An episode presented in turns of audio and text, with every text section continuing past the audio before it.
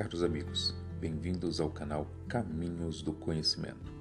No episódio de hoje, vamos conversar um pouco sobre a expansão comercial portuguesa no século XV e o descobrimento do Brasil.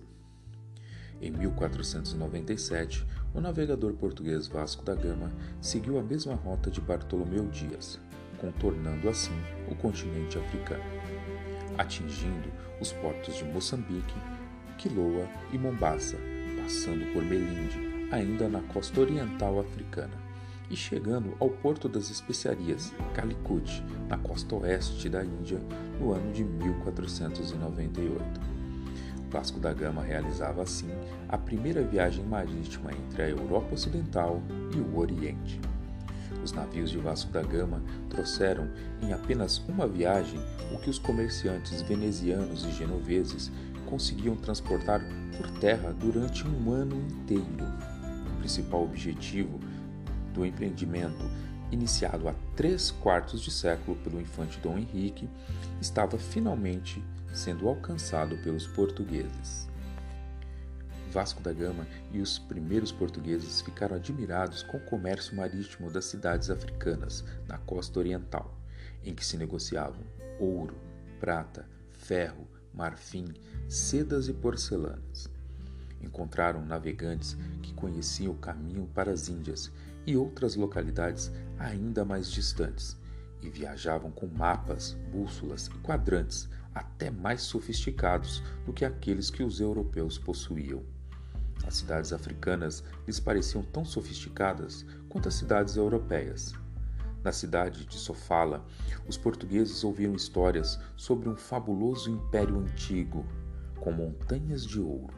Os portugueses associaram tal reino. Esse império ficou conhecido como Mutapa, título do imperador que governava a região, ou seja, o Senhor dos Metais. Os portugueses confundiram o título real com o nome do império.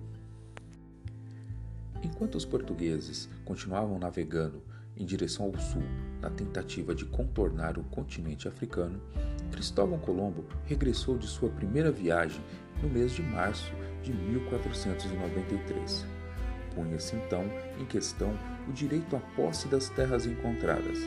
O Oceano Atlântico tornou-se o principal foco dos interesses políticos das coroas de Portugal e Espanha.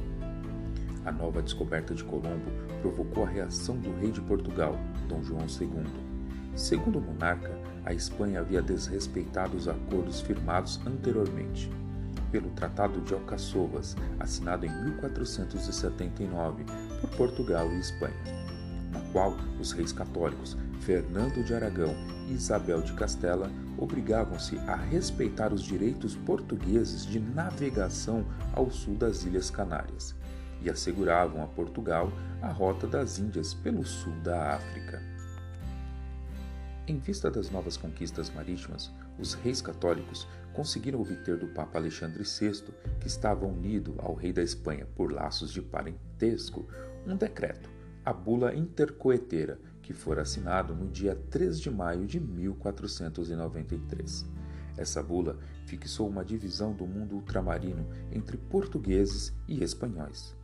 Nesse documento estabelecia-se uma linha divisória de norte ao sul, ou seja, do Polo Ártico ao Polo Antártico. Além disso, determinava-se que todas as ilhas e terras firmes descobertas ou por descobrir, situadas a 100 léguas a oeste do arquipélago de Cabo Verde, seriam dos espanhóis. Os portugueses não aceitaram a partilha proposta pelo Papa, deixando de lado qualquer reivindicação sobre as ilhas encontradas por Colombo. Eles solicitaram que a linha divisória fosse deslocada para 370 léguas adiante, a fim de proteger os seus interesses. Após vários encontros e negociações, um novo acordo foi firmado no dia 7 de junho de 1494, na cidade de Tordesilhas. Nesse acordo, que ficou conhecido como o Tratado de Tordesilhas, determinava-se que a linha divisória passaria 370 léguas a oeste das ilhas de Cabo Verde. A insistência de Portugal em modificar a bula papal tinha por objetivo ampliar as possibilidades de os portugueses encontrarem terras no Oceano Atlântico, mas também poderiam ser um indício de que eles já suspeitavam da existência de terras a oeste. O Tratado de Tordesilhas não foi bem aceito pelos outros estados europeus.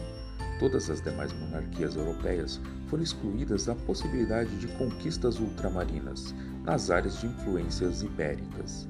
França e Inglaterra passaram a contestar a validade jurídica do tratado. O rei francês Francisco I ironizou. Escreveu uma carta perguntando se no testamento deixado por Adão havia alguma cláusula que autorizasse a partilha do mundo entre os irmãos espanhóis e portugueses.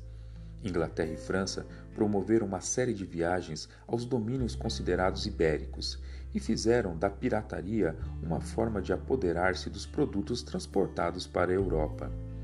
Um novo tipo de guerra começava a se constituir. Nos mares, os perigos já não se limitavam aos monstros e lugares prodigiosos.